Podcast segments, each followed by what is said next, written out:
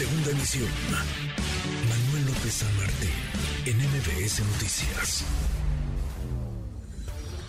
León Krause, en MBS Noticias.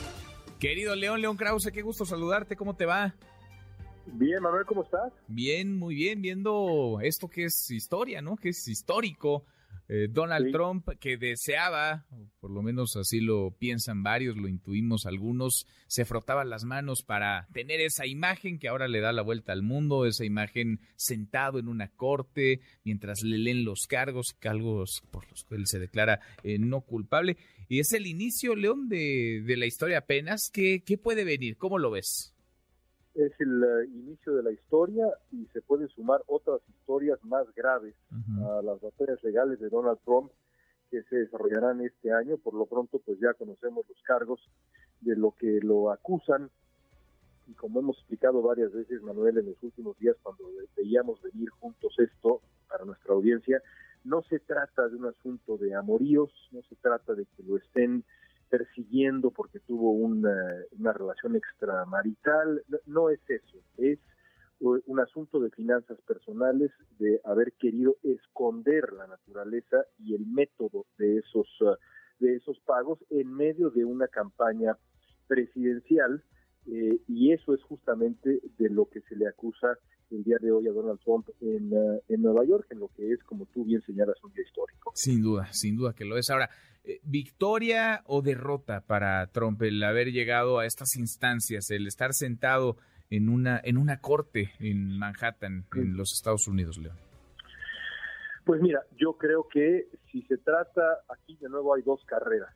Si analizamos la carrera presidencial republicana, esto es una victoria eh, me parece que, aunque falta todavía un buen trecho, eh, Donald Trump va en caballo de Hacienda para llevarse la candidatura presidencial republicana y eso no lo digo yo, lo dicen las encuestas y la manera como ha reaccionado no solamente los votantes republicanos en esa encuesta, sino hasta los propios rivales de Donald Trump que ahora lo están lo están apoyando, respaldando y yo te diría incluso cobijando.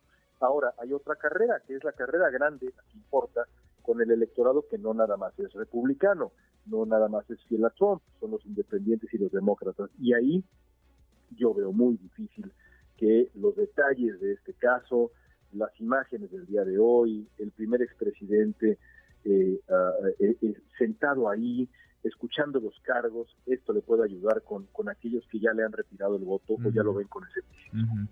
¿Cómo crees, León, que la vaya a jugar Donald Trump, que entiendo hablará por la noche, el día, el día de hoy, papel, un rol de víctima, se echará más todavía hacia adelante, eh, acusará, digamos, un complot en su contra para descarrilarlo de su aspiración de volver a la Casa Blanca. ¿Cómo crees que la juegue él?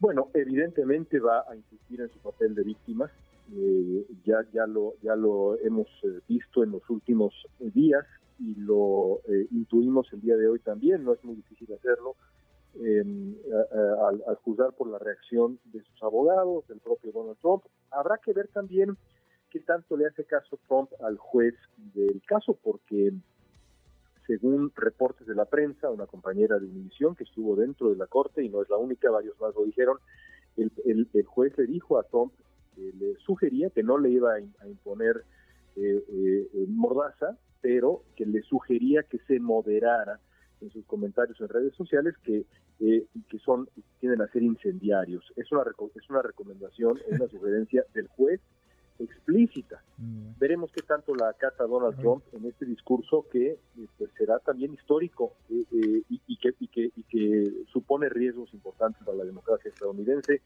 dado los precedentes, pienso en el 6 de enero y su reacción a la elección y demás.